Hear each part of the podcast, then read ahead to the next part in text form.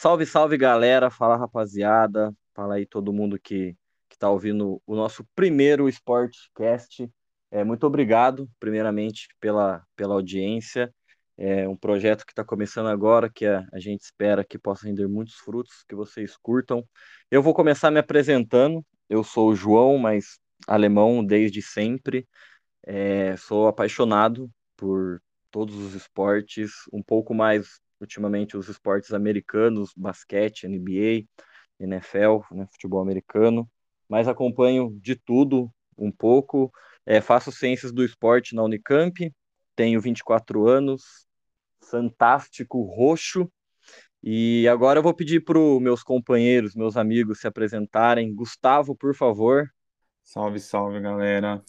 Muito obrigado pela presença de todo mundo aqui no nosso primeiro episódio desse podcast que vai tentar falar um pouquinho sobre todos os esportes possíveis e existentes aí. É, eu sou o Gustavo, mais conhecido como Snap.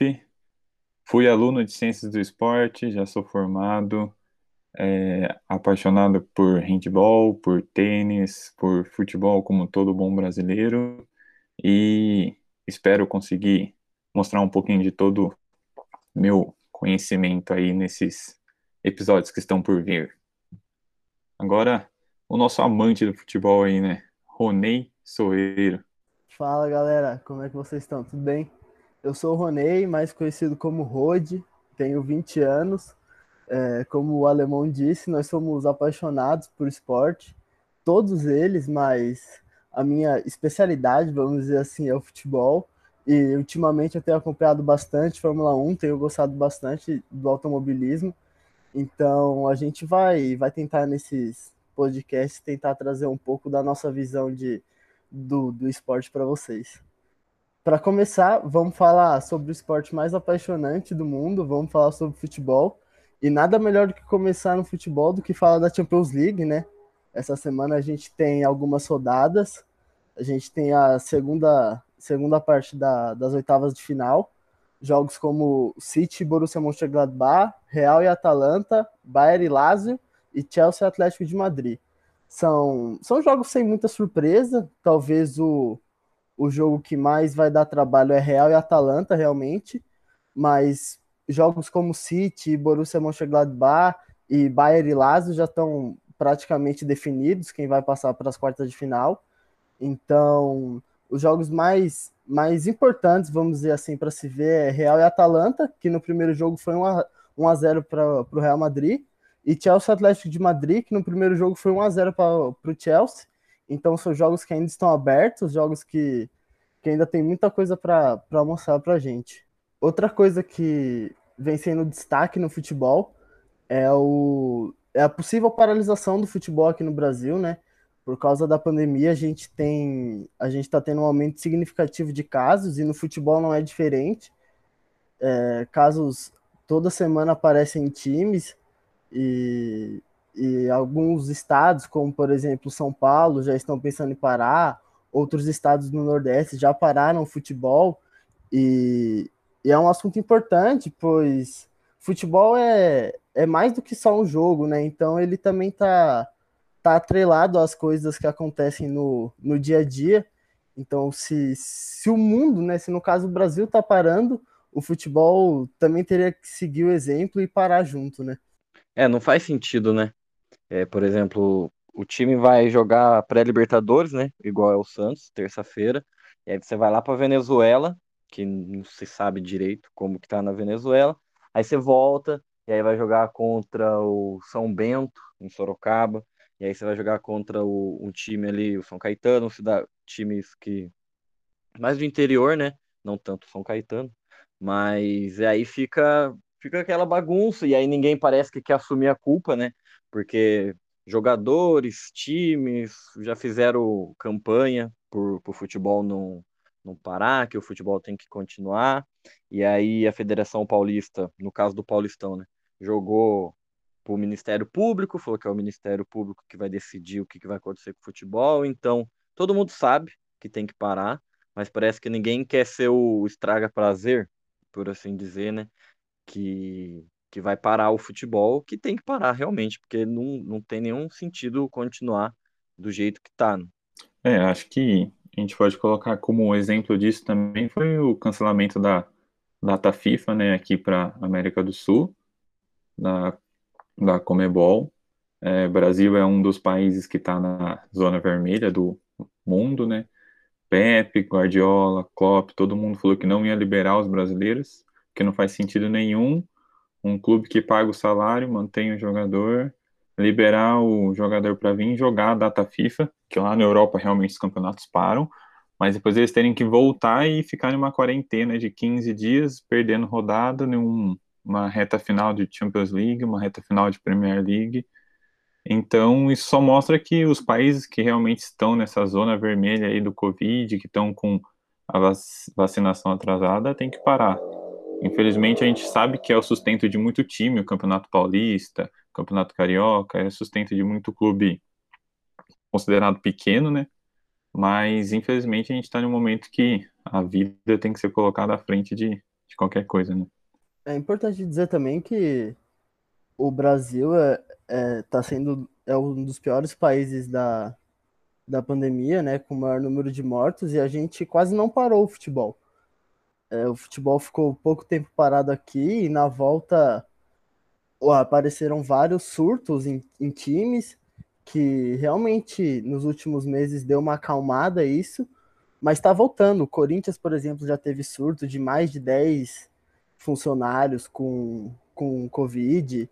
Saiu uma notícia hoje de um time que, está, que estava jogando sub-20 de algum campeonato contra o Bahia, que entrou só com oito jogadores em campo, porque o resto do time estava todo com, com Covid. Como que você joga um jogo com oito jogadores? Não tem como, sendo que o goleiro era um jogador de linha improvisado. Não tem como o futebol brasileiro continuar.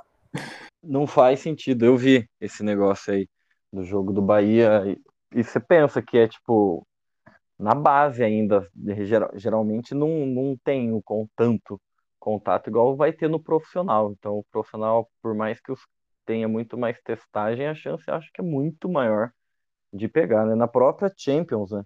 A Inglaterra não deixou o Liverpool mandar os jogos dele, nem ir para a Alemanha jogar contra o Leipzig por questão de coronavírus, mano. E é na Europa, sabe? É Inglaterra, é Alemanha.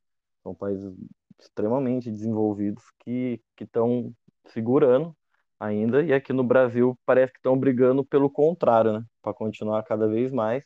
Não quer que pare nunca. Eu vi um negócio bem da hora do Zenit na Rússia que eles vão começar a vacinar os torcedores deles. Você chega no estádio com a carteirinha assim de torcedor, carteirinha de vacinação, documento e ponto. Pronto. Tá lá, vacinado.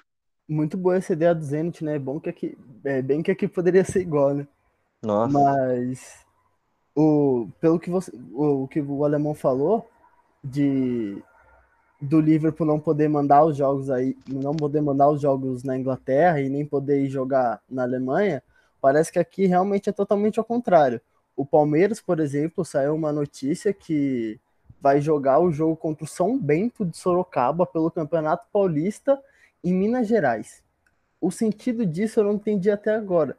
Como você disputa um Campeonato Paulista em outro estado, sendo que todos os estados do Brasil estão tão mal? Eles estão querendo só mascarar o, o futebol paulista para continuar acontecendo. Nada a ver, mano. Nada a ver. Nada a ver. Tá, tá muito viajado. Os caras estão viajando demais. É, e aí ninguém vai ter que aparecer alguém, né? Algum chatão, estraga prazer. Que na verdade vai ser o alguém que pensa, né? Que tem senso, para parar com isso. Bom, vamos falar de coisa boa agora. Por favor. Nosso handball brasileiro masculino está classificado para Tóquio. É graças é a Deus. Graças ao Ferrugem, uma partida contra o Chile assim excepcional. 52% de aproveitamento no gol do Brasil. Realizou 15 defesas em 29 chutes. Eu nunca, eu nunca tinha visto um goleiro da seleção brasileira ter uma atuação assim tão emblemática ele realmente ganhou o jogo. Para quem assistiu a partida, viu a diferença. O Brasil foi para o segundo tempo perdendo de sete bolinhas e o Ferrugem no segundo tempo mudou o jogo. A defesa do Brasil melhorou bastante. A comissão técnica brasileira mudou um pouco o esquema de defesa ali, um pouquinho mais de dissuasões dos seus segundos marcadores, marcando mais firme pivô, mas o Ferrugem foi a diferença. Ele fez defesas assim emblemáticas, defendeu dois sete metros, defendeu três bolinhas de contra-ataque, que são defesas que animam o time, colocam o time para cima. É... E deu a vaga olímpica para o Brasil. O Brasil estava disputando o pré-olímpico em um grupo teoricamente fácil, os outros grupos eram um pouco mais difíceis. Era Brasil, Noruega, Coreia do Sul, Coreia, era Coreia Unificada, eram as duas juntas. Coreia Unificada e Chile. O Brasil ganhou da Coreia e ganhou do Chile, garantiu a vaga em segundo lugar. A Noruega ganhou dos três, das outras três seleções, e classificou em primeiro lugar. E o Brasil, além do país sede, é o único país com os dois naipes classificados, tanto handball masculino quanto handball feminino está classificado para as Olimpíadas.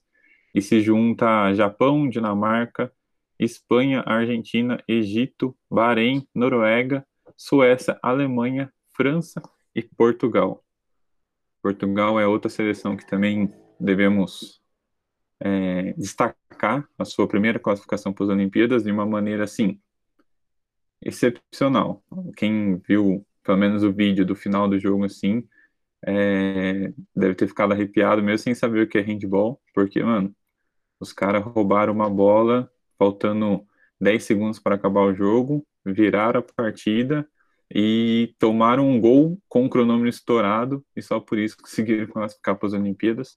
Depois de uma tragédia de ter perdido o seu principal jogador, o goleiro Alfredo Quintana, que sofreu uma parada cardíaca durante um treino dos, da sua equipe, do Porto, e infelizmente não resistiu e chegou a falecer há menos de um mês e a seleção se reconstruiu, foi lá, disputou esse pré-olímpico com um grupo muito mais difícil que o Brasil. O grupo de Portugal tinha França, Croácia e Tunísia, quatro, três times de ponta, e mesmo assim conseguiu vencer a França e a Tunísia e se classificar para as Olimpíadas. Snap, você que conhece um pouco mais dessa área, tenta dar um pouquinho, de, um pouquinho mais de alegria para gente. Você acha que o Brasil tem qualidade suficiente para passar desse grupo das Olimpíadas? Putz, cara, então, é difícil falar de passar do grupo das Olimpíadas porque a gente ainda não tem um grupo, né? Mas vendo os 12 classificados para as Olimpíadas, hoje eu coloco o handball brasileiro em uma, num terceiro escalão. Infelizmente, depois de muita troca técnica que a gente teve, a comissão técnica inteira do Brasil foi trocada, a gente teve um mundial muito abaixo por um surto de Covid que rolou na seleção brasileira, a gente foi com sem os nossos principais jogadores praticamente pro pro último mundial, exemplo o Ferrugem, Ferrugem pegou Covid e não foi, e quem assistiu o jogo ontem sabe a diferença do Ferrugem pro time. Então, eu, eu acho que vai ser uma Olimpíada de muita luta, Rodi. Acho que vai ser difícil, mas os guerreiros eu acho que tem, tem peças assim chaves, né? A gente hoje tem os nossos, um dos melhores defensores do mundo, que é o Thiago Petros. Ele atua no Barcelona, o melhor clube do mundo, para mim. É, e ele é defensor titular, e na seleção brasileira não é diferente, ele defende muito. Ele é um pilar muito grande. Se ele estiver saudável, estiver inteiro, ele reforça muito o Brasil em um, uma disputa olímpica. E disputar as Olimpíadas é um é diferente. É, e o handball luta muito para estar tá lá. A gente está numa nova gestão aí da confederação. Então, eu acho que se a gente conseguir se planejar, conseguir ter duas fases de treinamento, o Brasil pode mudar de escalão. Mas hoje, pela situação que a gente está vivendo no handball nacional inteiro, o Brasil tá, tá como última força. Se cair num grupinho com Dinamarca e Alemanha, é muito, muito, muito difícil passar. Torcer pro Papai do Céu caprichar no sorteio, né? Pra dar tudo certo. Pra ninguém pegar Covid também, tem que torcer pra tudo. Amém. É, tudo. Bastante coisa pra torcer. Bom, vou falar um pouco da, da NFL, né? Nessa segunda-feira, o mercado de free agents abriu novamente. É, um tanto quanto agitado, de um jeito que a gente que acompanha a NFL não esperava tanto, né? O Patriots, do seu Bill Belichick, viúva de Tom Brady, é, começou gastando bastante dinheiro. é um time que geralmente não era tão ativo assim no, na Free Agents. Free Agents, para quem não sabe, né? Deixa eu dar uma passada. É, free Agents são quando os jogadores que terminaram um contrato com seus times e não renovaram, qualquer time da liga pode oferecer um contrato para ele. E aí ele decide para qual time ele vai querer ir. Então, tem o Free Agents é a opção 100% do jogador. Então, se chegar 20 propostas lá, ele vai ver qual ele vai querer agradar mais ele e aí ele vai decidir para onde ele vai. Por exemplo, o J.J. Watt, né, que é um cara que já foi duas ou três vezes melhor jogador de defesa da NFL, é um cara Monstro que é demais. monstruoso, ele é extremamente é monstruoso, gigantesco. Ele decidiu sair do time de Houston, que ele está há muitos anos, que Houston entrou numa bagunça, numa zona lá ninguém mais quer ficar em Houston, e aí ele foi para o Cardinals, que é um outro time que tem um ataque bem promissor, e aí com esse ano, com a chegada de J.J. Watt e mais alguns jogadores que tem na defesa, é um time bem forte que, que vai vir para a próxima temporada. Mas o Patriots, é, igual eu falei, não está acostumado a gastar. Só hoje eles gastaram mais em free agency do que na última década. Pra vocês terem noção do que o senhor Bill Belichick aprontou lá eles assinaram com Matt Judon por quatro anos, 56 milhões de dólares. Jono Smith, que é ó, o Matt Judon é linebacker, né, defensive end. O Jono Smith, tight end dos Titans, foi para o Patriots também, quatro anos, 50 milhões. Jalen Mills, cornerback, quatro anos, 24 milhões. Godshaw, dois anos, 16 milhões. Nelson Aguilar, 14 milhões por ano. Então, todos esses jogadores são jogadores expressivos, assim, que vão trazer um impacto que faltava para o Patriots no né, ano passado. O Ken Newton renovou, vai ficar mais um ano lá nos Patriots. É, ano passado não tinha nenhuma opção boa para ele no ataque, agora eles estão se reforçando, estão trazendo jogadores para ajudar o Ken Newton aí no, nesse ataque. O Chiefs, né, mandou embora dois jogadores de linha ofensiva, que foi engolida no Super Bowl, né, pela, pela defesa do Bucks. Mandou embora dois jogadores titulares há muito tempo e bons jogadores, mas já assinou também com o Joe Tooney, que saiu do Patriots, que é um baita de um jogador. Então vai, vai ter um impacto importante para defender o, o Patrick Mahomes. Cleveland Browns assinou com o Joe Johnson, safety, que era do Rams, é o que faltava para essa defesa do Browns melhorar, para o time vir mais forte ano que vem que já evoluiu muito na temporada passada.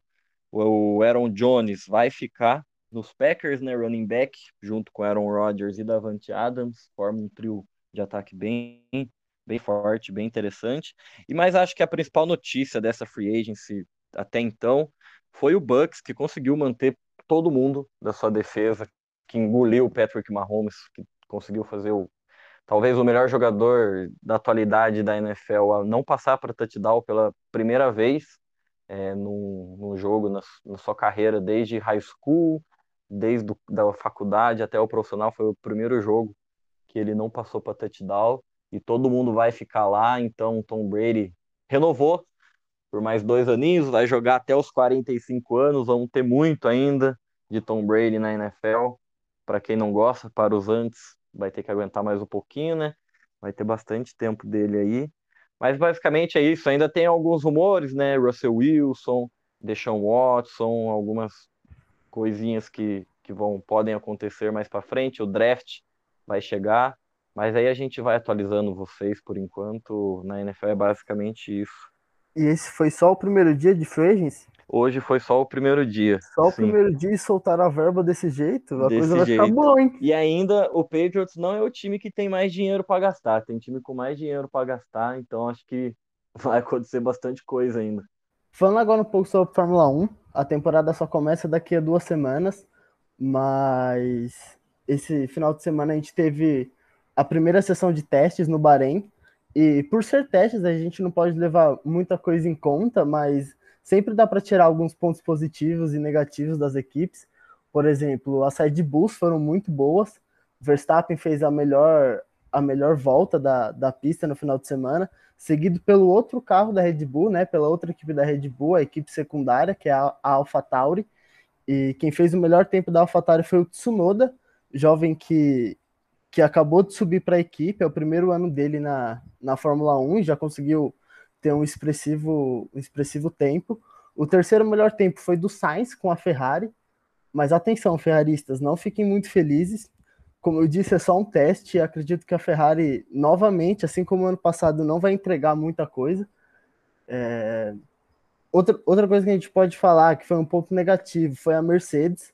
A gente sabe que provavelmente a Mercedes vai dominar o campeonato, provavelmente o Lewis Hamilton vai dominar o campeonato, como vem sendo nos últimos sete anos, mas a Mercedes foi a equipe que menos deu voltas no final de semana e teve só o quinto tempo com o Hamilton, quase dois segundos abaixo do Verstappen. Então, em duas semanas, a Mercedes ainda tem bastante coisa para melhorar para chegar voando na, na primeira corrida do, do grid. Outra coisa que, que eu acho interessante falar é da, da volta do Alonso para o grid da Fórmula 1. Ele ficou alguns poucos, né? Mas ficou alguns anos fora e está voltando agora para Alpine, que ano passado era Renault, mas que mudou de nome e hoje é Alpine. Então, são coisas que a gente tem que, que ficar de olho. A, como eu disse, a temporada só começa daqui duas semanas, mas é uma temporada que, que promete muito, muitos carros bons. É, é uma temporada que parece que vai ser bem interessante. Qual é o carro mais bonito da temporada aí, Rod? Solta. Isso é uma coisa muito importante. As pinturas esse ano estão lindas. Tem vários carros muito bonitos. Vai ser um show à parte. Eu, particularmente, gosto muito da, da Aston Martin. Um verde lindo. Ficou simplesmente maravilhoso mas não dá para a gente descartar a flecha negra, né? A Mercedes novamente veio com, com a pintura preta e ficou sensacional de novo. E vai ser monólogo do Hamilton, então, mais uma vez? Então, esse ano, dos últimos, esse ano parece que, que é o que mais está parelho. A Red Bull tem um carro muito bom, outras equipes como a McLaren vem muito forte, a própria Aston Martin vem bastante forte, com o Sebastian Vettel sendo o principal piloto mas provavelmente a Mercedes e o Hamilton vão dominar o, o campeonato de novo, porque eles são realmente muito, muito acima do, dos outros. Realmente muito acima. É, o Hamiltonzão é, é outro nível, né? Diferenciado demais. Bom, e para terminar, né, o, o nosso primeiro podcast é.